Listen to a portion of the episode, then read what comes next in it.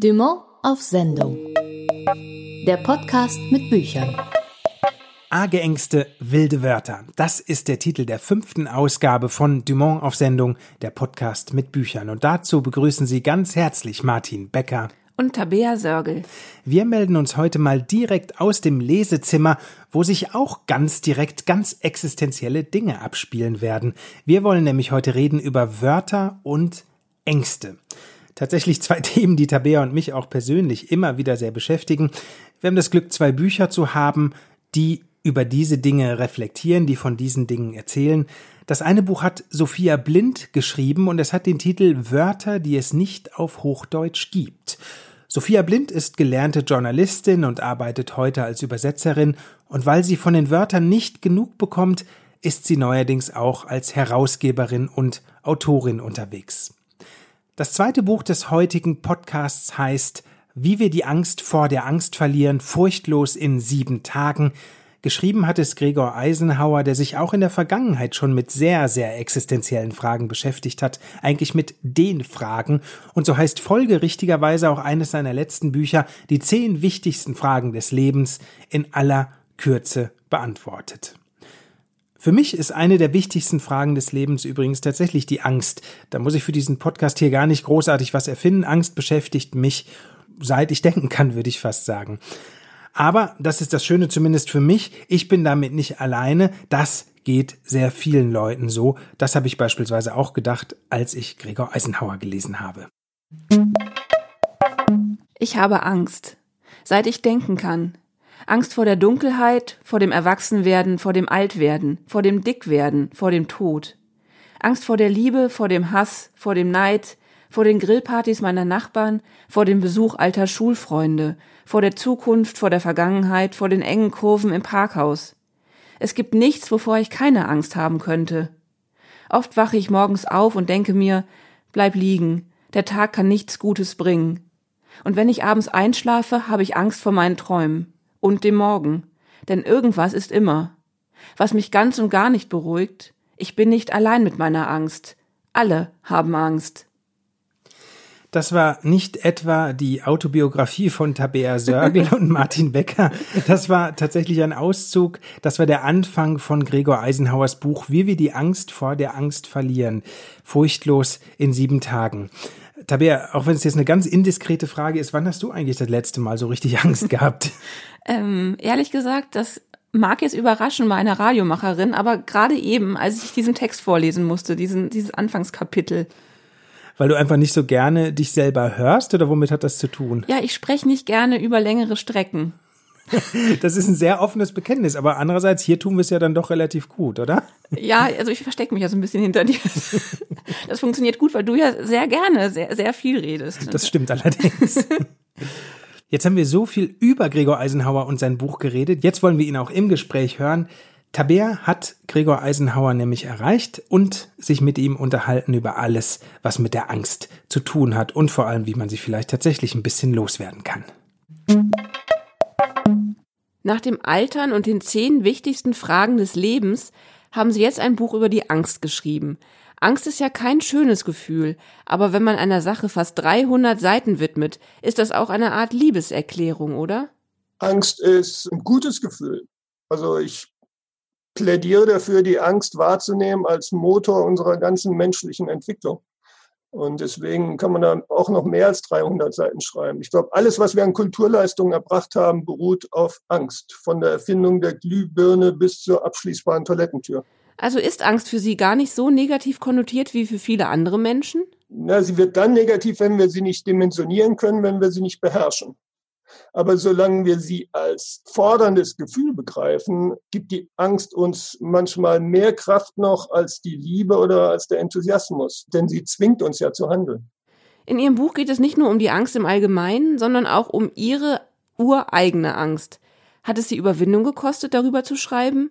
Und das ist ein bisschen wie bei Herrn Kafka. Herr Kafka hat sich auch mit Herrn K. sozusagen eine Zweitpersönlichkeit geschaffen, in der er all seine Ängste deponieren kann. Und so habe ich das in dem Buch auch gemacht.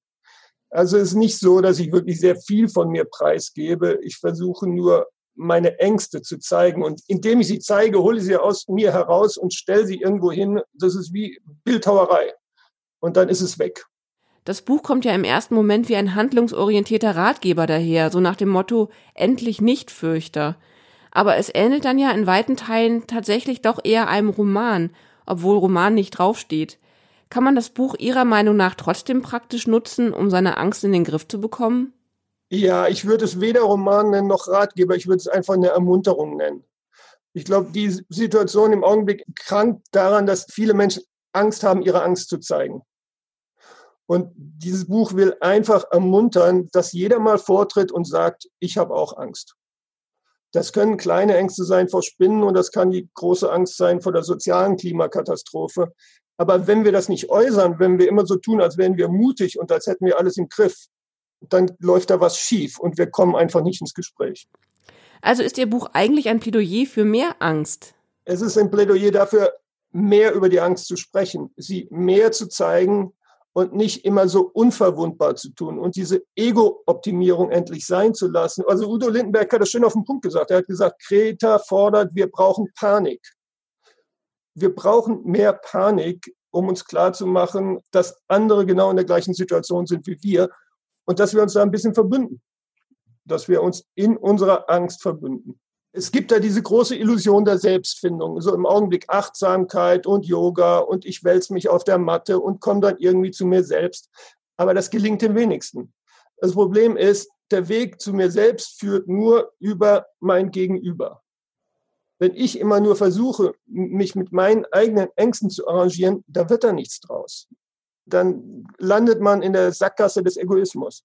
Und deswegen der einzige große Versuch, jeden Leser dazu zu bringen, erstens seine Ängste mal zu sortieren und dann zu fragen, welche Ängste fördern mich, welche bringen mich dazu, ein Gedicht zu schreiben und welche Ängste hemmen mich, also welche Ängste hindern mich daran, vom hohen Turm zu gucken oder ins Wasser zu springen. Und diese Liste der Ängste mal vorzutragen, der Freundin, den Eltern, zu sagen, wo waren meine Ängste bei euch, zu versagen oder äh, nicht zu genügen, das alles einfach mal nicht beim Therapeuten, sondern im Gespräch mit den Freunden, im Gespräch mit den Partnern zur Sprache bringen.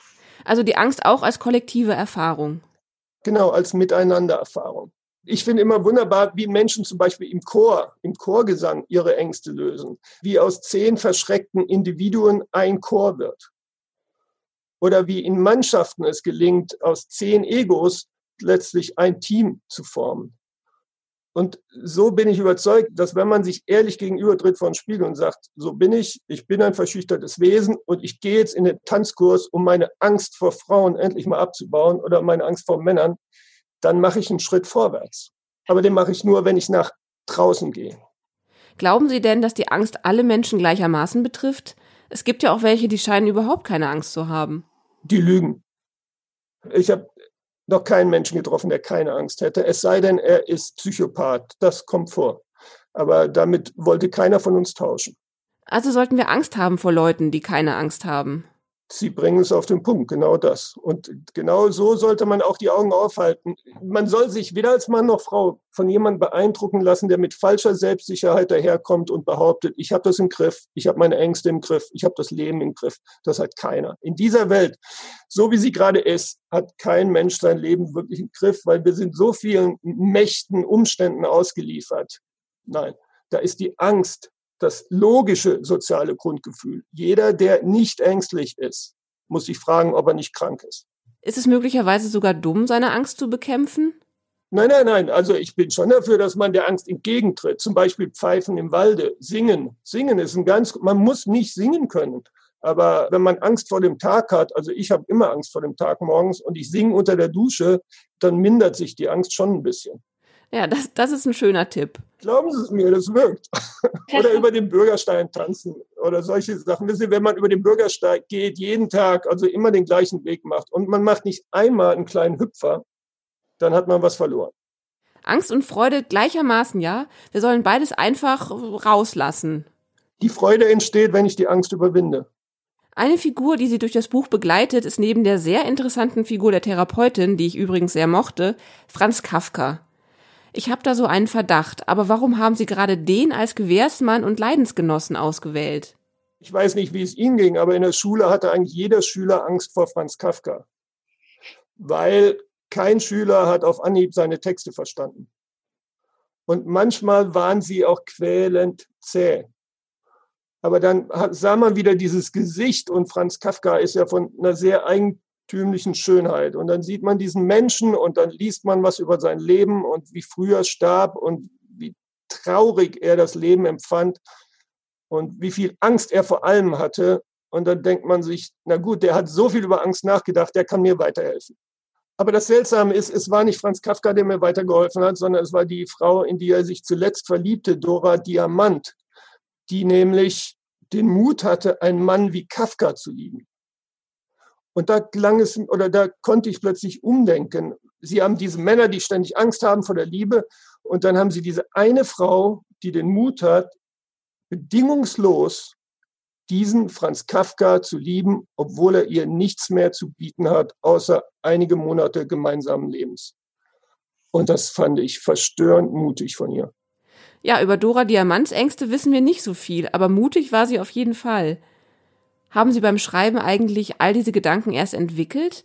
War also das Buch der Anlass, so über die Angst nachzudenken? Oder ist das Buch sozusagen das Ende des Prozesses? Kann man das irgendwie ordnen? Das ist, das ist eine schöne Frage. Als ängstlicher Mensch sind Sie nie ohne Angst. Das heißt, von, von dem ersten Tag an, dass Sie in den Spiegel gucken und sich wundern, dass Sie so ganz anders aussehen, als Sie sich das vorstellen, bis zum letzten Tag, wenn Sie Angst vor dem Tod haben und dem Übertritt in die Welt, die wir nicht kennen, gibt es keinen Tag ohne Angst. Das heißt, so ein Buch ist nur ein Ausschnitt aus dem Leben, wie man mit der Angst umgehen kann. Das ist ein Roman in ewigen Fortsetzungen. Das ist ja fast schon ein bisschen tröstlich, dass die Angst immer da ist, oder? Ja, ja, Sie, Sie sagen das so, als wäre das was Bedauerliches. Nein, also ich fordere nochmal wahrzunehmen, wenn wir es schaffen, diese Schubumkehr zu finden, das heißt, aus der Angst Energie zu gewinnen, dann ist die Angst das produktivste, auch poetisch, das produktivste, was im Menschen zu finden ist. Die größten Romane, die größten Lieder, die, die größten Gedichte wurden aus Angst geschrieben, nicht gesehen zu werden in der Welt.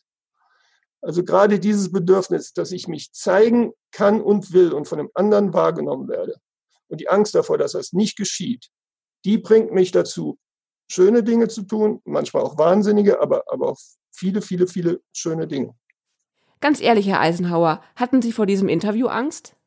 Ja, natürlich. Vor allem hatte ich die Sorge, dass das Bild dabei ist. Jetzt bin ich sehr beruhigt, dass es nur ein Toninterview ist. Zurückdummen. Verb ostpreußisch. Im Alter blüht all jenen, die nicht im Vollbesitz ihrer geistigen Kräfte von Herzinfarkt oder Hautkrebs dahingerafft werden, der allmähliche Abbau eben dieser. Erst gehen die Französischvokabeln verloren, dann folgen Namen, meine Großmutter federte das ab, indem sie Tochter und Enkelinnen gleichermaßen mit Suse Martina Fia ansprach. Und irgendwann lernt man täglich neue Leute kennen. Dieser Prozess wurde im alten Ostpreußen ebenso knapp wie boshaft Zurückdummen genannt. Siegfried Lenz beschreibt in seinem Roman Heimatmuseum, wie der alte Onkel Adam allmählich zurückdummt, bis sich seine Frau ein Namensschildchen anstecken muss, weil er sie nicht mehr erkennt. Im Extremfall dummt man wieder zurück bis auf Kleinkindniveau. Gegen solche Entwicklungen sind wir auch in jüngeren Jahren nicht gefeit. Der Hirnforscher Siegfried Lehrl bestätigt, was Lehrerinnen und Lehrer schon lange vermuten. Schon drei Wochen Sommerferien reichen aus, um unseren IQ um 20 Punkte zu senken. Martin, du hattest doch gerade drei Wochen Sommerferien. Merkst du schon was? Also ich bin nur schlauer geworden, weil ich natürlich ganz, ganz viele Bücher gelesen habe in der Zeit. Ich würde eher für mich plus 20 Punkte reklamieren, ganz klar. Und was für Bücher war da zufällig auch Sophia Blind dabei? Sophia Blind war tatsächlich dabei. Ich habe gerade ihr Buch gelesen, Wörter, die es auf Hochdeutsch nicht gibt. Und ich habe da so einige Lieblingswörter gefunden. Zurückdummen gehört auf jeden Fall ganz klar mit dazu. Da habe ich ja gerade die Definition mal vorgelesen. Was mir auch extrem gefallen hat, ist beispielsweise schnäderfressig. Das heißt wählerisch sein, was das Essen angeht. Äh, und ich habe tatsächlich gerade mal überlegt, bei dir könnte ich mir irgendwie vorstellen, dass Plörre zu deinen Lieblingswörtern gehört und ich kann es gar nicht genau erklären. Was hast du denn sonst noch an Wörtern gefunden, die es im Hochdeutschen eigentlich nicht gibt, was dir gefallen hat? Plörre mag ich wirklich gerne, aber das kannte ich natürlich schon, das benutze ich auch sehr häufig. Ähm, meine Entdeckung in diesem Buch war eigentlich das Wort usselig, weil ich bislang immer dachte, das wäre so ein Familienwort. Das würde niemand außerhalb unserer Familie benutzen, aber das ist rheinisch, wie ich festgestellt habe. Also es gibt noch mehr Leute, die das Ach, sagen. Ja, tatsächlich. Und was ich auch wirklich gerne mag, ist Spack. Das ist so schön lautmalerisch. Das heißt, oder das benutzt man für Kleidungsstücke, die etwas zu eng sitzen. Und Warum ich das Wort auch im Kontext des Buches so gerne mag, ist die Illustration von Nikolaus Heidelbach. Zum Wort Spack hat er nämlich ein Walross gezeichnet, das ein viel zu enges T-Shirt trägt. Und das ist wirklich die, die beste Erklärung. Da braucht man fast schon keinen Text mehr dazu. Das ist einfach Spack.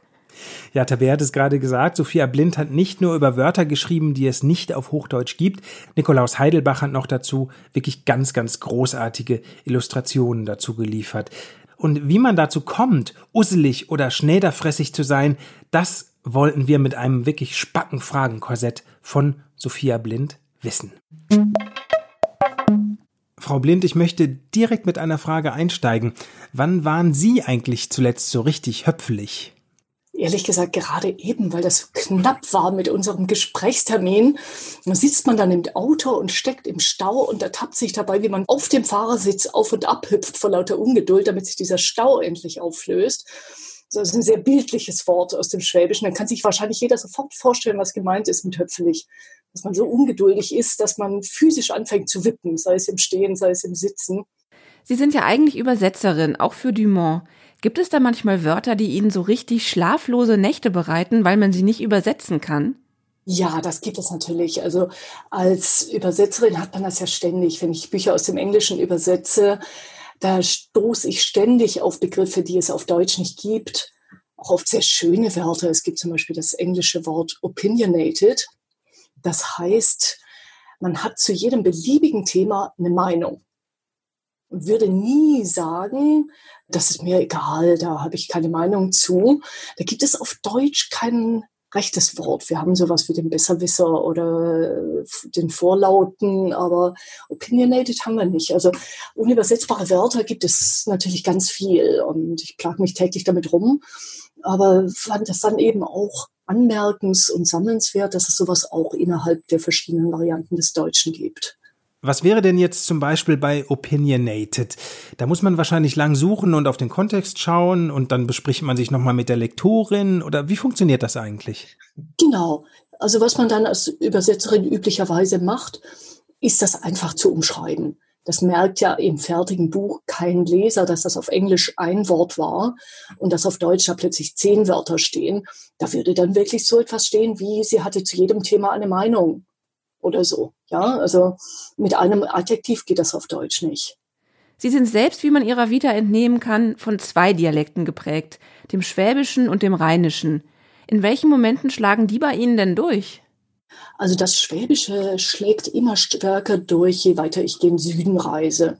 Also ich ertappe mich lustigerweise auch in Österreich und der Schweiz dabei, dass ich dann dort Schwäbisch spreche, weil es dem lokalen Dialekt näher ist als das Hochdeutsche und die Leute es auch oft besser verstehen je weiter ich in Hamburg komme, desto schwächer wird das naturgemäß und desto stärker versuche ich, mich dem hochdeutschen Idiom vor Ort anzupassen.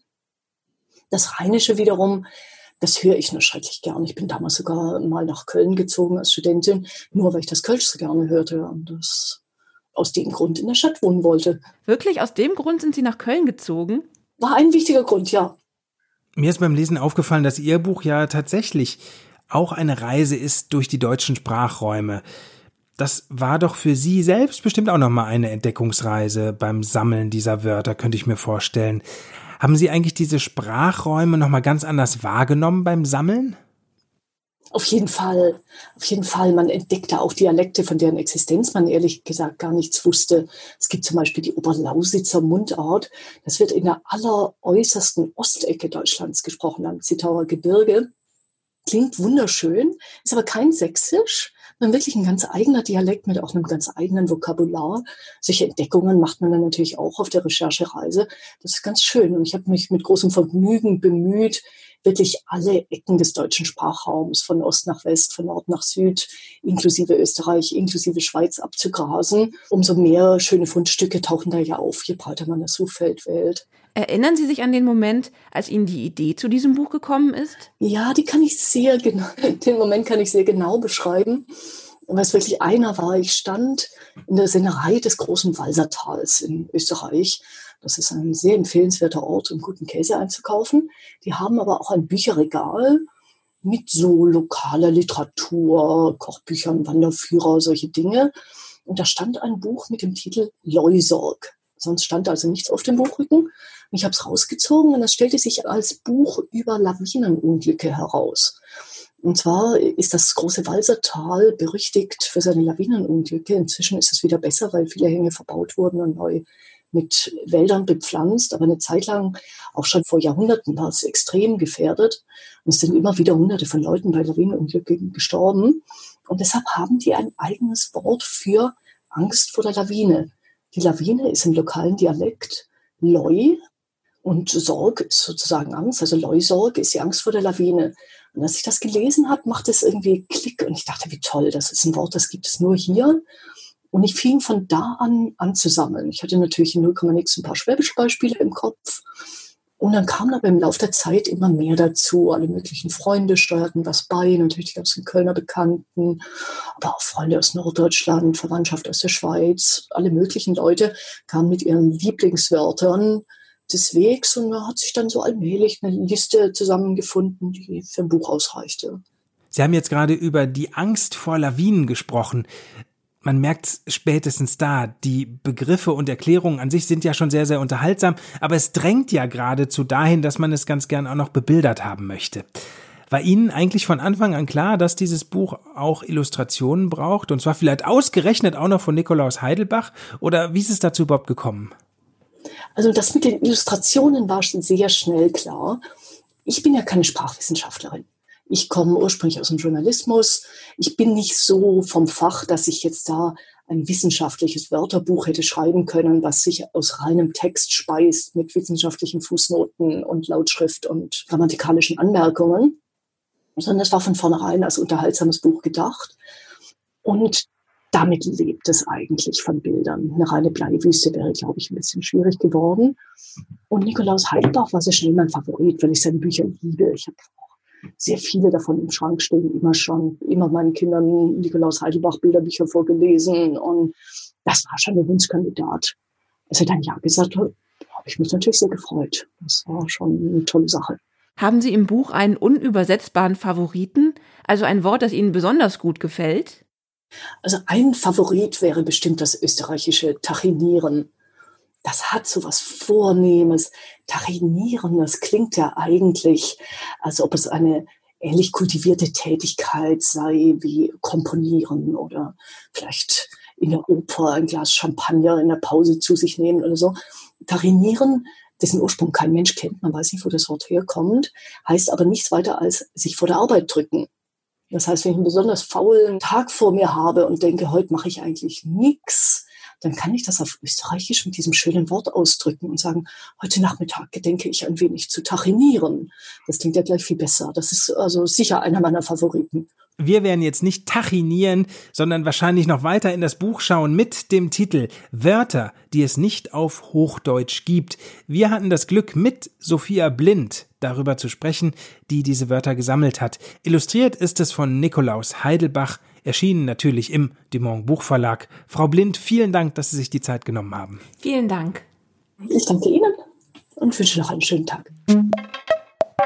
Das war Sophia Blind über Wörter, die es nicht auf Hochdeutsch gibt. Und wir trinken jetzt noch ein Glas Plörre und lesen dann weiter. Das war nämlich Dumont auf Sendung für heute. Wir haben gesprochen mit Gregor Eisenhauer über sein Buch Wie wir die Angst vor der Angst verlieren, furchtlos in sieben Tagen und über Sophia Blinds Buch Wörter, die es auf Hochdeutsch nicht gibt, ein von Nikolaus Heidelbach wunderbar illustrierter Band. Wenn Sie Fragen oder Anregungen zu Ängsten und Wörtern haben, die wir in den nächsten Ausgaben behandeln sollen, dann schreiben Sie uns doch gern an podcast.dumont.de. Wir würden uns freuen. Bleibt mir nur noch zu sagen, keine Angst. Eine gute Zeit mit guten Büchern wünschen Martin Becker und Tabea Sörgel. Dumont auf Sendung. Der Podcast mit Büchern.